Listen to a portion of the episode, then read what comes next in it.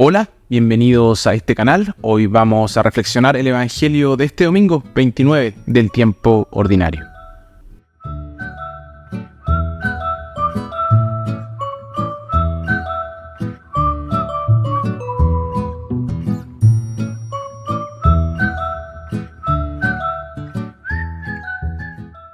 Nuestra primera lectura tomada de Isaías, el regreso del pueblo del exilio, regreso hecho posible por el rey Ciro, se considera un signo del amor de Dios por su pueblo, Israel, y de su señorío sobre todos los pueblos. Nuestra segunda lectura tomada de la primera de Tesalonicense, aquí vemos la preocupación de Pablo por los cristianos de Tesalónica. Y nuestro evangelio tomado de Mateo, esta es la historia de un esfuerzo de los enemigos de Jesús para poder atraparlo y hacerles decir algo incriminatorio.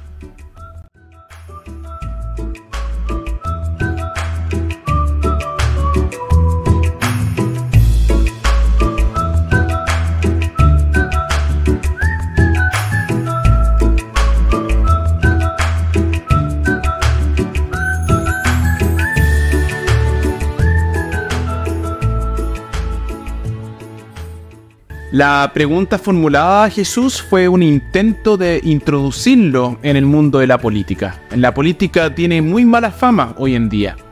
Con frecuencia se caricaturiza y se ríe de los políticos. Por lo tanto, los cristianos tienden a optar por no participar en los asuntos del mundo y a dejar en manos de otros cosas peligrosas, atrevidas y responsables, como sería la política, la elaboración de leyes y los negocios. Pero cuando hacen esto, están dejando estas cosas en manos de otros, que tal vez no estén motivados por los valores y principios cristianos. Los cristianos no deben eludir los cargos públicos, sino verlos como una oportunidad de servir a sus semejantes y por lo tanto a Dios mismo. Los fariseos optaron por no participar en la vida real y se mantuvieron apartados. Y el resultado fue una religiosidad vana que poco o nada tenía que ver con la vida. Dag, le voy a dejar acá abajo el apellido que es un poquito complicado de pronunciar, él era secretario general de la ONU.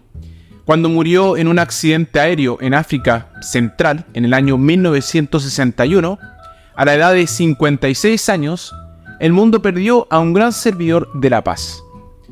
Era esa rara persona para quien el servicio público no es simplemente una carrera o un medio para alcanzar el poder, sino una vocación religiosa, una forma de ser fiel a Dios. Él se inspiró en los profetas del Antiguo Testamento y una vez dijo que la indiferencia hacia el mal es peor que el mal mismo. Y en una sociedad libre, algunos son culpables, pero todos son responsables. Gandhi, por otro lado, es otro ejemplo de un hombre profundamente religioso que se involucró en política y dijo, estoy en política porque no puedo separar la vida de la, creencia. Porque creo en Dios, tengo que entrar en política. Y la política es mi servicio a Dios. Y Nelson Mandela es otro ejemplo más. Y Mandela cuenta que cuando empezó a interesarse por la política, un amigo intentó disuadirle diciendo que la política saca lo peor de la gente. Es fuente de problemas y corrupción y debe evitarse a toda costa. Afortunadamente para Sudáfrica y para el mundo, Mandela ignoró el consejo de su amigo. Es una gran lástima que la política sea tan poco considerada.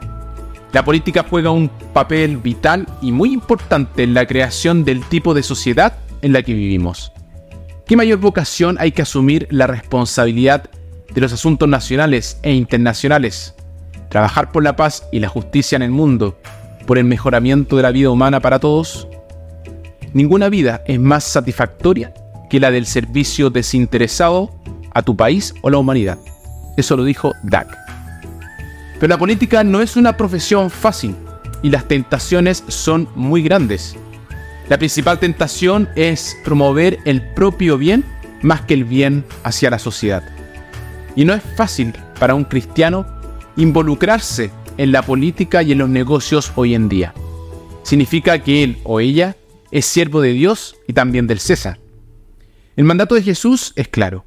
Den al César lo que es del César y a Dios lo que es de Dios. Es solo un principio.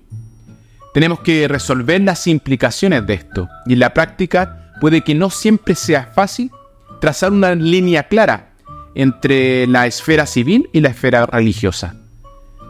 Las líneas de división no están claramente marcadas. Los límites suelen ser borrosos y las áreas se superponen. Y por supuesto, para un creyente, en cierto sentido, todo le es dado a Dios, incluso lo que es dado al César. Pero si se trata de tener que elegir uno contra otro, el cristiano solo tiene una opción.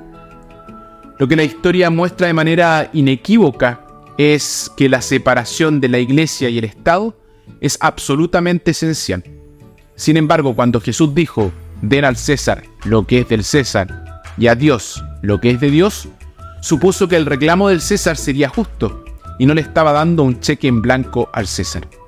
Un verdadero cristiano es al mismo tiempo un buen ciudadano de su país y un buen ciudadano del reino de los cielos. Y no faltará a su deber para con Dios ni para con sus semejantes. Nuestra primera y más profunda lealtad es a Dios, y solo a Dios rendimos adoración. Pero en otras cosas reconocemos y servimos con gusto a los poderes seculares, orando para que gobiernen sabia y justamente.